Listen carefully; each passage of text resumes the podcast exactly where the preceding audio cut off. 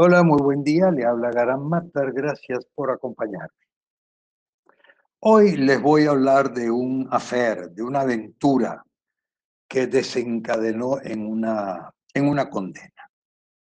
Debo reconocerle que eh, es un poco eh, triste el final, pero en todo caso, como toda relación amorosa que se termina. La diosa Eco y Narciso fueron castigados. ella era la ninfa de la montaña, tenía una voz hermosa, pero no solamente su voz era bella, sino que pronunciaba unas palabras siempre eh, elocuentes.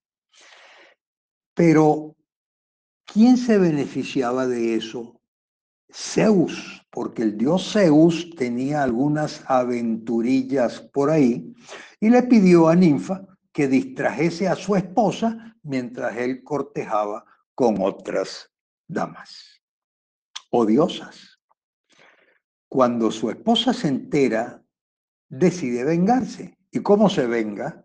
Simplemente condena a Eco a que además de perder su elocuencia, solamente se escuchase las eh, últimas sílabas de las palabras que ella pronunciaba. Por eso hablamos hoy en día del eco. Si usted, por ejemplo, grita Carmen, el eco se escucha men, men, men. Esas son las últimas palabras que se podían oír.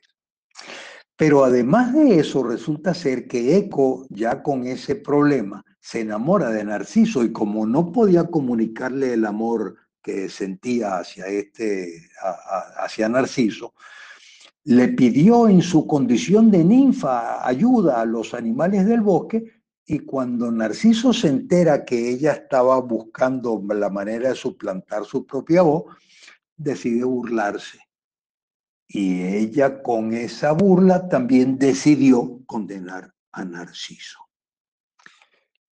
La condena, como ustedes saben, era que Narciso habría de terminar enamorándose de su propia imagen. Y precisamente viendo su propia imagen reflejada en las aguas de un río, quedó embelesado, quedó seducido por su propia imagen, cayó al río y murió.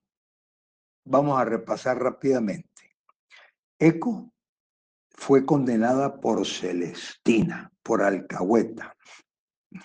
La condenaron a que solo escuchase la última sílaba de lo que pronunciaba. Y a Narciso lo condenaron por soberbio. ¿Cuál es el epílogo?